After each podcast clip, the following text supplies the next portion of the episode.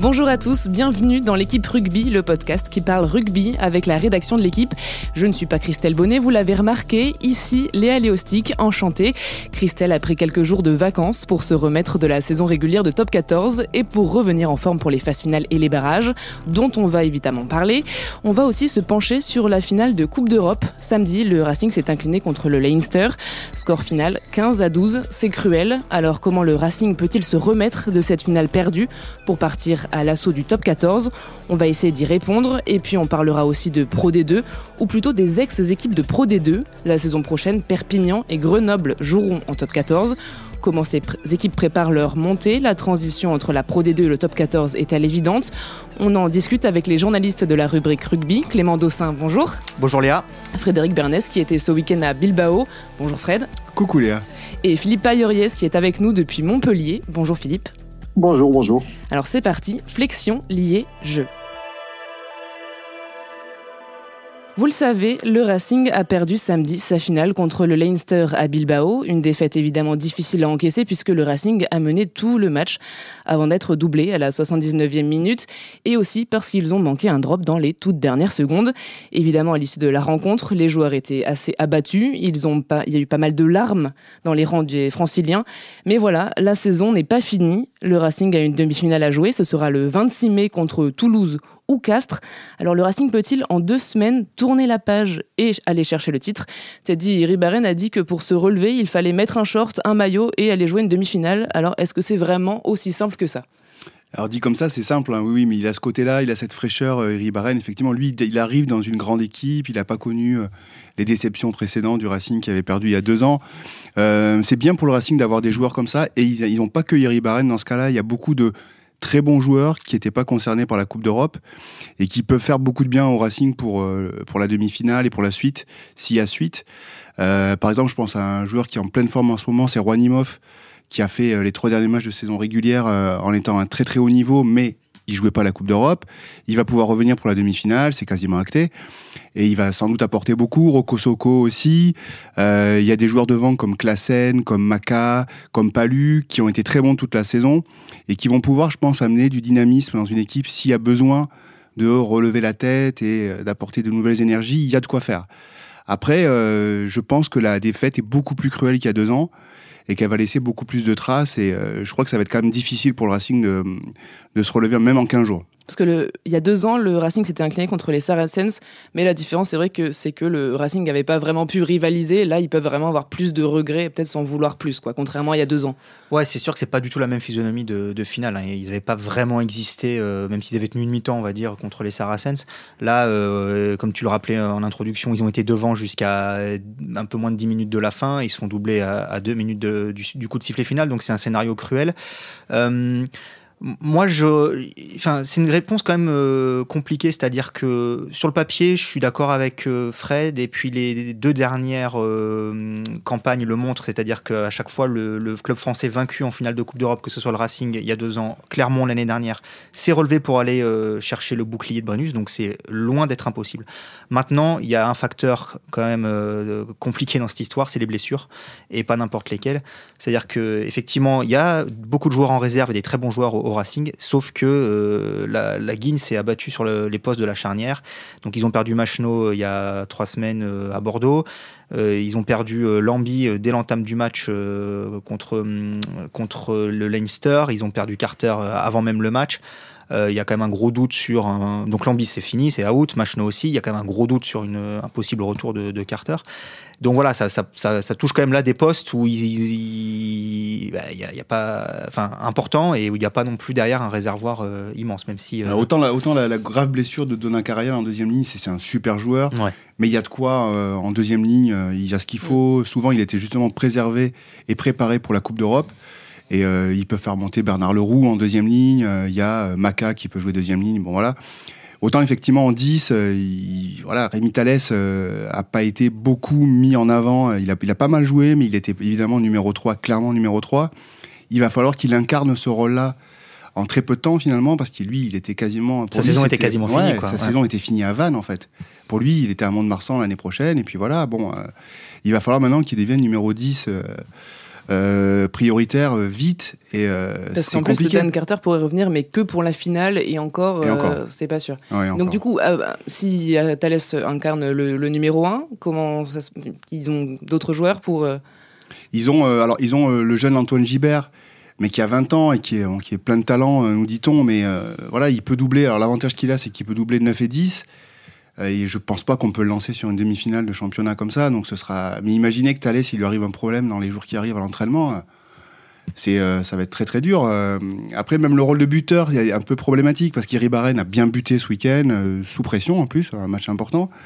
Mais lui-même le dit, c'est, c'est pas non plus un buteur de top top niveau. donc en phase finale, ça peut avoir son importance aussi. Euh, voilà, c'est sûr qu'il y a des, ça va être compliqué, euh, compliqué sur ce poste-là euh, pour les, le prochain match. Payot peut-être? Oui, non, mais je, vous entends, mais ça reste quand même le plus gros effectif du top 14. Ça reste une équipe qui, qui multiplie les gros matchs, les matchs en jeu et qui les, qui les négocie plutôt bien. Et ça reste une équipe qui va jouer contre le, le vainqueur de Toulouse-Castres. Ça va être un très très gros match euh, et je pense que le vainqueur va de toute façon y laisser des plumes.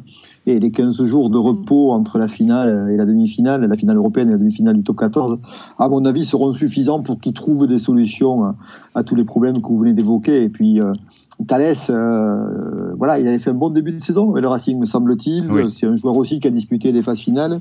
Il me semble même qu'il avait offert le titre à Castres sur un drop euh, à peu près de la même position que celui qu'il a raté euh, ce week-end. Je pense qu'il sera là lui aussi et que, et que voilà, euh, il me semble que de toute façon, le Racing a largement les moyens de se relever après toutes ces galères-là et et sera probablement encore une fois en finale. Et tu, mentionnes, Payot, le fait qu'il rencontre le vainqueur de Toulouse-Castres, et ça c'est important, je pense. Sans, faire offense ni aux Toulousains ni aux Castrés, je pense qu'il va, il vaut mieux en demi prendre euh, le vainqueur de ce match-là, plutôt que a priori Toulon, on en parlera après, mais qui euh, que je vois quand même euh, gros comme une maison sur cette phase finale. Et voilà, je pense que le Racing, quel que soit l'adversaire, que ce soit Toulouse ou, ou, Castres, garde une petite longueur d'avance effectivement en vue de cette demi-finale.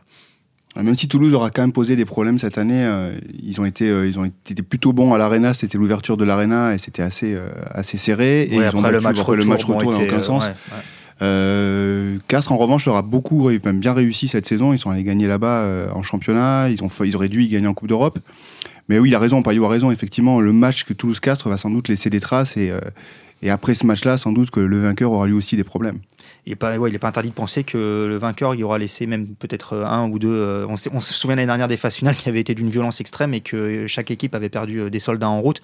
Donc peut-être que bah, le Racing, lui, en aura récupéré quelques-uns, à l'inverse de, de, son futur adversaire.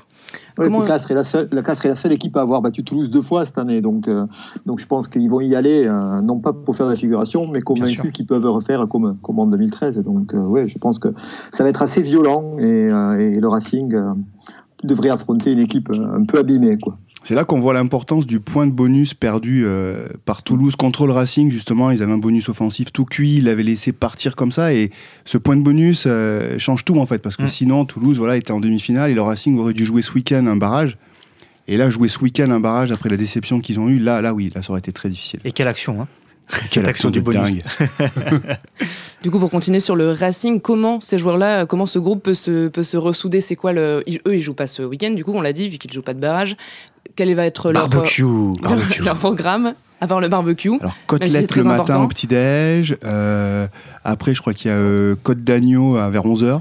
D'accord. Un gros barbecue hier, apparemment. Et peut-être un peu de rugby. Là, il faut, comme disait Laurent Travail, il faut, là, il faut pas leur parler pendant 2-3 jours, il faut les laisser tranquilles. Euh, donc voilà, il faut qu'ils évacuent tout ça, qu'ils voilà, qui se retrouvent entre eux, en famille, tout ce qu'ils veulent. Ils ont mis beaucoup, beaucoup d'énergie sur cette campagne européenne. C'était clairement l'objectif de la saison euh, dit euh, par tout le monde. Maintenant, il faut, je pense, leur laisser digérer. Et ils vont revenir, revenir à l'entraînement, je pense, mercredi. Et puis voilà, se préparer petit à petit, regarder le match, euh, le match entre Toulouse et Castres, et vraiment attaquer le boulot, je pense, en début de semaine prochaine, sérieusement, quoi. Ouais, il n'y a pas grand chose à faire de toute façon. Euh, c'est une équipe qui maîtrise son rugby, qui, euh, qui a été beaucoup brocardée à tort, je trouve, qui, qui propose un. un alors, c'était pas le cas sur cette finale, mais il y avait des conditions climatiques particulières, qui propose un jeu plutôt attrayant et effectivement qui doit maintenant juste attendre de connaître l'identité de son adversaire pour voilà préparer plus précisément cette, cette demi-finale. D'ici là, il n'y a pas grand-chose à faire, si ce n'est bon, bah, de la récupération, de l'entretien, soigner les têtes. On connaissait DJ Côte de Bœuf à, à La Rochelle, euh, Vincent Pello, et apparemment, euh, c'est maintenant c'est DJ quoi, DJ euh, Gigo Dagno, ah Ben Tamifuna qui, a pris les choses en main. les platines, ah magnifique, magnifique. Bon, pour finir sur le Racing, est-ce qu'il vaudrait mieux que ce soit Toulouse ou Castres? Est-ce qu'il y a un adversaire qui correspondrait mieux? Ou qui irait mieux? Je sais pas, ils, ont battu Castres. Castres, ils, maîtrisent un petit peu mieux cette saison en fait. Voilà, ils les ont vraiment. Ils ont vraiment bien battu euh, en Coupe d'Europe à la maison, en championnat à la maison. Ils ont gagné en top 14 là-bas. Un match important. Ils auraient dû gagner, euh, franchement, tout même à Castres, on le reconnaît facilement, ils auraient dû gagner le match, euh, le match de Coupe d'Europe là-bas. Ils maîtrisent peut-être un petit peu mieux cette équipe-là. Elle est peut-être un tout petit peu plus unidimensionnelle que Toulouse. Enfin, c'est bon. Castres, c'est joué au rugby aussi, a, très jolis joueurs, mais, c'est aussi une équipe très très portée sur le combat. Alors on va passer maintenant au deuxième sujet. Les barrages de top 14 auront lieu ce week-end, on en parlait. Toulon reçoit Lyon vendredi soir et Toulouse accueille Castres samedi après-midi. Alors Lyon et Castres se sont qualifiés euh, sur le fil. Tout s'est vraiment joué lors de la dernière journée de top 14. Ces deux équipes ont dû beaucoup, beaucoup batailler pour être dans les six premiers. Alors est-ce que pour Lyon et Castres, euh, est-ce que ces deux équipes ont vraiment les moyens d'aller chercher une place en demi-finale, donc à l'extérieur, évidemment vu qu'elles se déplaceront toutes les deux Est-ce que c'est possible? Euh, c'est a priori, comme ça sur le papier, plus facile, je pense, pour Castres que pour Lyon. Euh, je m'explique. Bon, d'abord, enfin, on en a déjà un petit peu parlé. Il y a l'adversaire d'abord. Euh, moi, je, mets vraiment aujourd'hui, si ce n'est favori, du moins sur la même ligne que Montpellier, je place Toulon qui, euh, qui monte en puissance, qui a une ligne de trois quarts, euh, je pense, inégalée dans ce championnat, qui peut vraiment euh, faire des, de, gros, gros, gros dégâts dans les défenses adverses. Donc je pense que Lyon va avoir la partie très très dure à Mayol vendredi soir, d'autant que, disons que pour eux, c'est... alors, c'est du bonus. Donc, dans un sens, ils ont, ils ont plus rien à perdre. Ils vont jouer complètement libérés. Euh, si, si, jamais ils, passent un tour de plus ou deux, bah, ce, sera, ce sera fantastique. Mais disons que la saison de, de Lyon, elle est déjà complètement réussie. Euh, ils participent à leur première phase finale. Voilà, première phase finale, on, va dire, de leur histoire moderne. c'est un club qui a été champion deux fois dans les années 30, mais, mais qui, qui faisait, qui avait disparu du Vous n'étiez pas né, Léa Depuis. quant au castré, bah, on, l'a déjà un petit peu évoqué, et, et, Payot l'a dit, ils, ont, ils ont posé du souci à, à Toulouse, et et euh, là, on va, avoir, on va avoir droit, je crois, à un vrai gros match de phase finale. Je me souviens, Payot, tu m'arrêtes si je dis des bêtises, mais c'était un barrage Toulon-Castres déjà l'année dernière. à Toulon, qui avait été d'une violence inouïe et qui avait enfin, d'une intensité rare. Et, euh, et, Castres, était dedans ah encore à la 35e. Ah donc, euh, donc moi, je pense que voilà, si, de, ces deux équipes-là, pour répondre à ta question, Léa, je, miserais plutôt sur Castres si jamais euh, ça devait passer. Alors Payot, je sais pas, tu vas sans doute, tu sais mieux que moi, mais Castres, j'ai du mal à comprendre un peu. Ils sont capables d'aller gagner à La Rochelle un match qui était quasiment déjà un match de phase finale, mais après ils ont pris, je crois, une volée à Toulon. Euh, ils sont assez irréguliers, je trouve, ces, derniers, euh, ces 4-5 dernières semaines. Ils ont 60 points à Oyonnax. Et voilà. Mm. Qu'est-ce qu'on qu'est-ce que, qu'est-ce qu'on peut en dire du coup euh, de cette équipe je ne sais pas ce qu'il faut en dire. Ce qu'il faut en dire, c'est que c'est une équipe de phase finale de toute façon. Euh, elle était mal embarquée, elle se retrouve quand même dans le bon wagon. Et euh, ouais, elle a été très très irrégulière, mais euh, si euh, elle se met à jouer comme elle a joué euh, à La Rochelle ou comme elle a joué contre Oyo, parce qu'Oyo était, euh, était venu sensiblement avec la même équipe que celle qui est allée jouer à Grenoble. C'était pas, c'était pas une impasse. De, ah bon, on avait le résultat. Ouais, ouais mais donc euh, non, non, mais je pense que là en ce moment, voilà, ils sont, ils sont costauds. Euh, euh, ils ont battu Toulouse. C'est la première fois qu'ils allaient gagner à Toulouse dans, leur histoire moderne là aussi. Donc ils étaient, ils étaient un petit peu contents et, ils vont y aller sans aucune appréhension et, voilà. Après, c'est peut-être une des moins bonnes équipes de ces dernières années à Castres. Ils n'ont pas réussi à trouver les bons équilibres comme ils les trouvaient les années précédentes. je pense que Urios a eu aussi un petit peu de mal à délivrer son message jusqu'au terme de la saison. Il y a eu, euh, voilà, il n'y a pas eu le même, le même entraînement, allant qu'il y avait euh, les saisons précédentes. Donc, euh, donc voilà, je, pense qu'ils sont un tout petit peu plus fragiles qu'ils ne l'étaient l'année dernière, mais l'adversaire n'est pas le même. Et donc, ils expliquent... moi, je. Urios s'expliquait avec. C'était assez intéressant. Il racontait comment ils avaient raté le coche après. il, gagne à Bordeaux, non C'est ça, un moment en, début d'année, et comment il n'avait pas su. Enfin, en gros, comment ses joueurs s'étaient relâchés après ce succès-là, et comment il n'avait pas su les, les, maintenir sous pression jusqu'au bout. Mais moi, je me souviens quand même de, de Castres qui, qui gagne, je crois, 8 matchs consécutifs euh, à l'automne. Euh, et qui euh, et qui perd contre le Racing. C'est ce match-là qui perd contre le Racing au fin décembre, mhm. un tout petit score là aussi, et ils sont, ils passent 5 minutes dans l'embut à la fin, avec la possibilité de passer devant en marquant un essai, ils ne marquent pas, et, et ça bascule à ce moment-là, quoi. Et après, ils reviennent encore un petit peu et ils perdent contre Pau euh, à domicile, là aussi. Et, euh, et c'est ce, ce match-là qui, euh, qui, leur fait mal, semble, mm. ouais. qui leur fait mal et surtout qui les sort complètement des six. Et, on imagine à aucun moment qu'ils ne pourront y revenir puisqu'ils ont un calendrier compliqué avec le déplacement à La Rochelle. Et là, de nouveau, le, le, message d'Urios passe un peu mieux. Ils font un match sérieux et puis, et puis voilà quoi. Et là, ils sont dans cette dynamique. Mais encore une fois, je pense qu'ils sont un peu moins costauds, un peu plus habitués peut-être aux phases finales. mais, mais bon. Euh, euh, voilà, je pense que Toulouse n'est pas ravi de les recevoir et eux, ils vont y aller comme ils font d'habitude. Euh, voilà, ils seront difficiles à manier de toute façon. En tout cas, Castres, eux, ils sont ravis d'aller à Toulouse. Ils préféraient que ce soit Toulouse ah que, que Toulon. Ils préféraient finir ah sixième que cinquième. Ah bah, vu, la, vu la dérouillée qu'ils avaient pris il, y a, quoi, il y a un mois de cela à Mayol. Exactement. Ouais, oui, puis Toulon, à la maison, ils mettent des raclés à tout le monde depuis 2-3 mois. C'est assez impressionnant. Hein. Alors du coup, pour parler de, Lyon. Est-ce que Lyon va pouvoir, euh, va pouvoir euh, le faire, sachant qu'en plus, à Toulon, euh, sachant qu'ils ont un, souci avec leur charnière, qu'ils ont aussi passé beaucoup d'énergie à décrocher leur, place contre, contre Montpellier, est-ce que, est que ça va être possible pour le Loup? Est-ce que le Loup peut rivaliser? Comme ça, j'ai du mal à avoir à voir, comment ils peuvent faire. C'est compliqué, mais je pense aurait été compliqué pour tout le monde là contre Toulon à Mayol. Là, en ce moment, c'est sans doute l'endroit le, plus difficile où il faut aller. Quoi. Donc, euh, c'est difficile. Après, je sais pas, parce que ce que j'ai du mal à mesurer, c'est l'influx qu'ils ont laissé. Dans, voilà, on a vu leur joie quand ils ont gagné euh, à la fin là, pour, contre Montpellier, pour se qualifier pour la première fois. Est-ce que c'est fini à ce moment-là Ou est-ce que c'est voilà rempli l'objectif ah, Ils ont eu 15 jours eux aussi pour euh, repartir, c'est possible, mais je ne sais pas à quel point ils ont fini déjà ou, s'ils ont envie d'aller plus loin. Je sais, ça c'est, on saura, on saura le jour du match, quoi. Et c'est marrant parce que moi j'étais sur ce match contre Montpellier et à la fin les joueurs euh, et Pierre Mignoni disaient euh, c'est l'adversaire que l'on souhaitait. Euh, alors, il y a beaucoup d'anciens Toulonnais à Lyon. Il y a aussi ce que tu viens de dire. c'est un, bel endroit pour jouer au rugby. Mais donc, dans l'euphorie de la qualification, il se disait si on doit mourir quelque part, autant que ce soit Mayol. Quoi. Et, euh, sauf que, avec cet état d'esprit-là, ils peuvent aussi leur poser quelques problèmes, parce que c'est une équipe solide, c'est une équipe qui défend, c'est une équipe qui est capable de, jouer des coups derrière. Euh, et, puis, et puis voilà, je pense que pour moi, il ne devrait pas y avoir beaucoup de matchs, mais, mais bon, ils vont quand même y aller avec l'intention de montrer que s'ils sont là, c'est pas par hasard.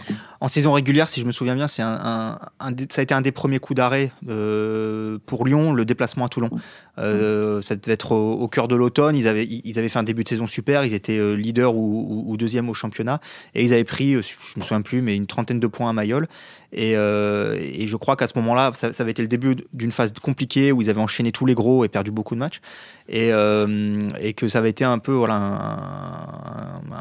un, un, coup de semonce pour, pour Lyon. Et bon, ils s'en sont bien remis derrière. Ils ont bien relancé la machine. Mais bon, je suis comme, comme Fred et, et Payot, j'ai du mal à voir comment Lyon peut. Euh, alors, Lyon a une excellente touche, c'est la meilleure touche du championnat, d'accord. Ils ont, ils ont des armes en conquête. Euh, une bonne charnière, une très bonne charnière, eux, au contraire de Toulon. Euh, voilà, qui, ouais, si, faut, voir s'ils sont tous les deux. si, Couillou, si, Couillou, et Boxy sont aptes. Ben, Boxy, apparemment, est forfait, c'est sûr, et Couillou est incertain, mm. c'est à voir. Donc, ça, ça va être compliqué pour le coup. C'est sûr que déjà, si ces deux-là ne sont pas là, c'est plus la même histoire. Alors, ça voudrait dire que Michalak, certainement, pour peut-être son vrai dernier match euh, pourrait être titulaire dans son, sur son ancienne pelouse.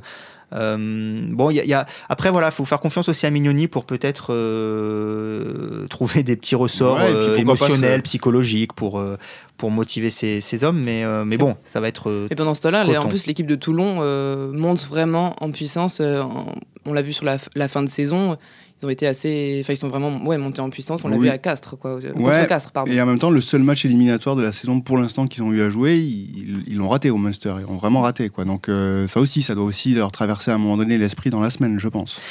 Ouais, ils l'ont. Enfin. Ils l'ont raté, oui. non, mais c'était pas, une grande équipe du Munster cette saison. Non, non. Donc euh, il y avait, il y avait vraiment pour eux moyen de passer. Ils ont, ils ont, matché avec euh, le Munster à Salmon Park. Effectivement, c'est pas, c'est pas, c'est pas le grand Munster, mais jusqu'au bout. Et, depuis, quand même, ils, ils, sont vraiment montés en puissance. Je, ils terminent meilleure euh, attaque du top 14. C'est vraiment, c'est tout feu, tout flamme. C'est-à-dire, enfin, je veux dire, cette, en, gros, cette équipe-là, si elle a des ballons, je vois pas comment, comment Lyon peut, peut la battre. Quoi. Si elle a ses munitions, euh, ils ont marqué un nombre d'essais en première main incalculable. Ils ont des mouvements derrière qui sont extrêmement léchés, magnifiques. Ils ont un chasseur d'essais redoutable avec Ashton qui, euh, voilà, qui en a marqué 23 déjà depuis le début de la saison, qui peut encore faire grimper son total. Radradra est un joueur assez unique dans, ce qu'il peut amener euh, en, attaque. Je ne sais pas s'il récupère Fekitoa ou pas au centre, mais quoi qu'il arrive, Bastarononou, déjà, c'est inamovible. Enfin bref, c'est les galactiques hein, derrière. C'est vraiment impressionnant. Et donc les barrages, ce sera euh, vendredi soir et samedi après-midi, avant les demi-finales le week-end suivant. Et pendant que certaines équipes bataillent pour remporter le top 14, d'autres clubs se battent pour pouvoir euh, y accéder. L'USAP, qui a gagné la finale d'accession, a assuré sa montée depuis le week-end dernier. Grenoble, finaliste malheureux, a dû passer par un match contre Oyonnax pour euh, accéder à l'élite. Mais mission accomplie, haut la main d'ailleurs, puisque les Grenoblois se sont imposés 47 à 22 en marquant 7 essais. Mais est-ce que ces deux équipes vont pouvoir rivaliser avec les grosses écuries euh, du top 14. Payot, qui était toi, tu, étais à l'Access Match euh, samedi après-midi, donc c'était mhm. entre Grenoble et Oyonnax. Est-ce que selon toi, il n'y a pas un risque que cette équipe de Grenoble ou même de Perpignan fasse euh, un peu l'ascenseur? Le risque, bien sûr, qu'il y ait, j'ai l'impression quand même qu'en top 14, plus ça va, c'est le président de Bordeaux qui disait ça ce matin, plus ça va, plus c'est compliqué de, de, de, de serait-ce qui restait. Quoi. Donc euh, je pense que ça va être pour eux. Euh, Grenoble, euh, dès après le match, il commençait déjà à parler de la saison prochaine en disant que de toute façon, il y avait, il y avait deux choses qui étaient très certaines et à laquelle, auxquelles ils allaient être attentifs. C'est de ne pas repartir, ils ont appelé ça dans la piste aux étoiles, c'est-à-dire de ne pas, de pas aller chercher des joueurs chers. ça, c'est sûr que non, ils veulent s'appuyer sur leur centre de formation. Euh, il me semble qu'il y, a deux ans, ils avaient été élus meilleur centre de formation du top 14. Donc ils ont plein de joueurs qui jouaient là et qui sont courtisés partout, euh, qu'ils veulent euh, sécuriser et qui veulent vraiment faire jouer dans le top 14. ils vont se renforcer devant parce qu'ils sont un petit peu fragiles. voilà, après, ils vont essayer de garder quelques-uns des joueurs dont ils souhaitaient se séparer dans la perspective où ils seraient de demeurer en, en Pro D2. voilà, et puis le président, ils se sont vus ce matin et il disait que ils allaient tourner sur un budget euh, qui devrait osciller entre 18 et 19 millions. Euh, bon, voilà, un gros, gros budget pour un premier. c'est 4 de plus que qu'Agen qui s'est maintenu. ils ont beaucoup parlé d'Agen, en fait, ça leur plaît. Euh, l'état d'esprit, la modestie, les jeunes joueurs. Voilà, eux, en tout cas, ils partent sur ça. je pense qu'il s'est passé quelque chose en plus au Stade des Alpes, dans la mesure où la veille au soir, le foot avait loupé son match d'accession à la deuxième division. donc voilà, en plus, il y a eu le débordement sur le terrain, une mauvaise image véhiculée, etc. Et eux, au contraire, le lendemain, il y avait 18 500 personnes, il y avait euh, une haie d'honneur un peu comme un Mayol pour accueillir les joueurs. Et on a, senti qu'il se passait quelque chose, pendant le match également. Donc, euh, donc voilà, je, pense qu'eux, en tout cas, euh, ils ont vraiment retenu les leçons. Il y a eu une période compliquée l'année dernière avec, avec Landreau et Jacquemin, avec une, une fin de saison vraiment compliquée. Et là, là, tout semble rouler, donc pourquoi pas, quoi. Pourquoi pas. ouais, et puis c'est assez dingue, moi je trouve ce qu'ils ont fait quand même, parce que quand on avait parlé des barrages et tout ça entre le entre l'avant-dernier du top 14 et puis euh, l'équipe de Pro D2, on disait mais ça va être impossible pour l'équipe de Pro D2, encore plus si cette équipe de Pro D2 doit faire le premier tour. Encore plus si cette équipe de Pro D2 doit se bagarrer pour être, euh, pour être dans les, dans les qualifiés, tout ça. Et c'est exactement ce qu'a dû faire Grenoble. Grenoble, ils ont ils avaient très fort, commencé très fort, ils ont eu un gros trou, ils ont dû se battre pour arriver. Ils ont passé les tours et ils arrivent là, ils perdent contre Perpignan. Vraiment, ils se font marcher dessus. Là, on se dit, mais c'est terminé. Il n'y avait pas grand monde vraiment. Moi, je pensais que c'était impossible. Et ils ont réussi, donc je pense qu'ils vont quand même tirer de ça euh, beaucoup, beaucoup de force. Quoi. Bah, dans, dans, un sens, euh, et, euh, je crois que c'est Alex Bardot qui se posait la question hier, la, semaine dernière, Alex Bardot, à, à, ce micro, qui se demandait, enfin, il trouvait intéressant ce match pour déterminer la vraie valeur dans un sens de la Pro D2 par rapport au top 14. alors, on peut pas résumer à un match la vraie valeur des deux divisions, parce que Oyonnax, je pense, est aussi passé à travers son, son match. Mais dans un sens, c'est hyper rassurant pour le FCG, c'est-à-dire que Grenoble sait qu'il peut rivaliser avec une équipe de top 14 qui n'était pas une équipe bidon, qui a, mm. qui a, montré sur la phase retour du, du championnat qu'elle était vraiment au niveau. Et euh, surtout, je crois que, euh, que Stéphane Glas et, et Sénécal, l'entraîneur des avants, enfin, le, ce binôme, tu disais, Payot, qui fonctionne mhm. bien sur un, des alter ego, un peu comme l'habit et travers à, au Racing. Mhm. Ce duo, je crois, se trompe pas beaucoup dans le jeu qu'il propose. En tout cas, ils avaient déjà un jeu assez ambitieux taillé pour le top 14. Euh, je crois qu'on peut dire la même chose de Perpignan. Donc, dans, à ce niveau-là, et ça rejoint les deux promus de la saison dernière, Agen et Oyo, qui étaient deux équipes qui proposaient aussi du jeu et qui s'en sont sorti pour l'une, quasi sorti pour l'autre pour Oyo, euh, en restant fidèle à ce credo-là, ça c'est déjà très positif. C'est-à-dire qu'il n'y aura pas une mue tactique à faire pour le top 14. Ils sont déjà prêts à ce niveau-là. Ensuite, effectivement, il va falloir se renforcer parce que je crois que l'effectif de Grenoble aujourd'hui, euh, il n'est pas taillé pour, euh, pour le, top 14, en tout cas dans sa, dans sa profondeur. Il va falloir recruter un 10 parce que le petit Pourto est très bon, mais il est tout jeune et qu'il est tout, il est tout seul. Il perd, de, il perd de Burton Francis derrière. Euh, mhm. Voilà, il était question peut-être de, de, il perd David Mélé aussi. en gros, c'est une charnière à, rebâtir. Il était peut-être question de récupérer Botica, puis qui, qui du coup quitterait Oyonnax, mais bon, euh, c'est, ça a l'air compliqué. Enfin, euh, voilà, donc grosso modo, euh, Grenoble, oui, mais il va falloir euh, muscler l'effectif, effectivement, sans courir après les starlets à droite à gauche, c'est pas la question, mais voilà, trouver quelques joueurs aguerris de top 14. Et surtout, est-ce que ça, ils y avaient déjà pensé avant les phases finales? Est-ce que c'est quelque chose qu'ils avaient envisagé Parce que Stéphane Glas, après le match contre le BO, donc bien longtemps avant. le, premier tour, quoi. avait dit que non, il s'attendait, enfin, que s'il ne montait pas, c'était pas un échec, que c'était pas non plus l'objectif de la saison. Alors forcément, il y, y, a un peu de bluff, mais est-ce qu'il s'attendait vraiment à remonter tout de suite Et est-ce que du coup c'est suffisant je, crois que Martinez, Bayo, tu m'arrêtes si je me trompe, mais le président délégué disait qu'il bossait quand même sur deux options, euh, top 14 et, Pro D2 depuis quelques semaines. Mais ce qui est sûr, c'est que ça arrive quand même relativement tardivement. Euh, mais bon, comme, comme, comme toujours pour le deuxième euh, promu, euh, bon, il reste quand même des, quelques joueurs sur le marché. Il y a deux clubs qui viennent de descendre qui vont certainement devoir euh, délester un peu leur effectif. Donc euh, il, y a des, il, y a, des, bonnes opérations à faire, je crois. Oui, et puis ils disent, ils disent eux, que le, rugby professionnel fabrique aujourd'hui des joueurs, des jeunes joueurs qui ne sont pas tous recasés dans le top 14 et que la différence entre les bons jeunes français en top 14 et en Pro D2, elle n'est pas si importante que ça. Et là, des joueurs comme Capelli, comme, comme le petit Gélin ou euh, ou, le petit Cordin, c'est des joueurs qui doivent être. Girassi, excellent. Ouais, Girassi, très bon aussi. Euh, ça sera à la mêlée, je sais pas si euh, s'il peut pas faire quoi. Je l'ai vu faire des gros matchs moi, donc donc voilà. Et je du Sartre au centre qui a déjà une expérience du top 14 avec le Racing aussi. Non, il y a des bons joueurs, c'est sûr. Et du côté de Perpignan. Euh, Perpignan, c'est un petit peu différent. Eux, ils ont déjà des joueurs qui sont un, peu plus taillés pour, pour ce niveau-là, qui l'ont connu. Euh, j'ai vu qu'ils ont pris le, pilier du Castre Olympique, là, euh, Sionnet. Euh, donc voilà, c'est des joueurs qui sont déjà un petit peu aguerris à ce niveau-là. Et puis bon, Perpignan, ça reste un endroit un petit peu différent encore. La, passion qui peut s'exprimer là-bas fait que voilà, un joueur un, tout petit peu en dessous va élever son niveau. Et, et puis bon, ben, ils ont déjà pris, eux, des joueurs, euh, voilà, vous, Mélé, euh, Sionnet, ça commence à, faire des, joueurs qui, connaissent ce niveau-là. Ouais, et puis euh, ce que disait Arletaz après la, finale gagnée contre Grenoble. C'est sûr qu'il y, a un supplément d'âme dans cette équipe, dans ce stade, qu'aller gagner à Perpignan pour le début de saison prochaine pour n'importe quel club de top 14, ça va être drôlement compliqué. Et euh, alors moi je suis ravi que Grenoble remonte, mais je suis très content aussi que Perpignan remonte. Je trouve que c'est voilà, c'est son. c'est un peu le lance du rugby quoi. Ouais, c'est voilà, c'est les couleurs, c'est pareil. il y a une ferveur incroyable. C'est voilà, c'est quand même un club qui a été champion dans un passé très récent. C'était triste de les voir au, au niveau inférieur. Ils sont englués, ils ont eu un mal de chien à en sortir. Et d'ailleurs ça, ça, revalorise la performance de Grenoble de remonter tout de suite, hein, c'est toujours difficile. Mais voilà, c'est quand même chouette de revoir Perpignan en top 14, ça, promet des matchs euh, sympas l'année prochaine à Aimé Giral. Après, c'était deux des plus gros budgets de la, de la Pro D2. Hein. Grenoble, c'était le plus gros, donc c'est pas c'est pas non plus très étonnant de les retrouver là. Ce qui est étonnant, c'est peut-être le, le, scénario et l'ampleur du score contre Oyonnax. Mais après, après voilà, on a quand même deux des grands favoris pour, pour l'accession cette année et deux qui ont fait la, une des saisons les plus régulières.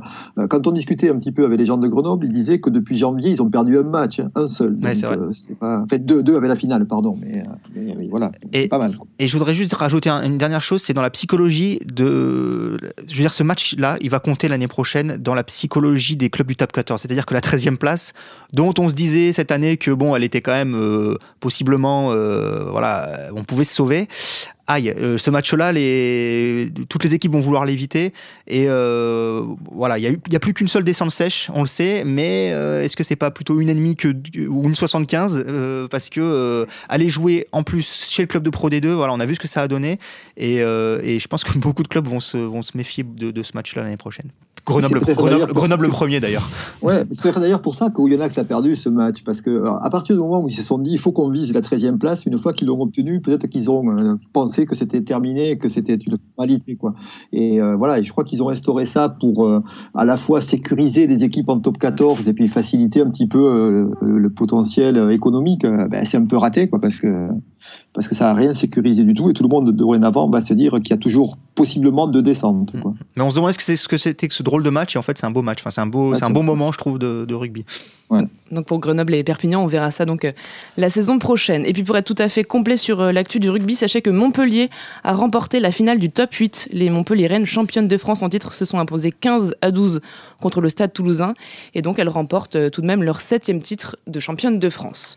Et donc, je suis assez étonné là que vous parliez pas du fait qu'il y a quelqu'un, je sais plus qui c'était, qui avait pronostiqué le Leinster vainqueur de la Coupe d'Europe dès le mois d'octobre. J'allais y venir parce qu'on va faire un, petit pronostic quand même pour les, pour les deux derniers matchs, enfin pour les deux matchs de barrage.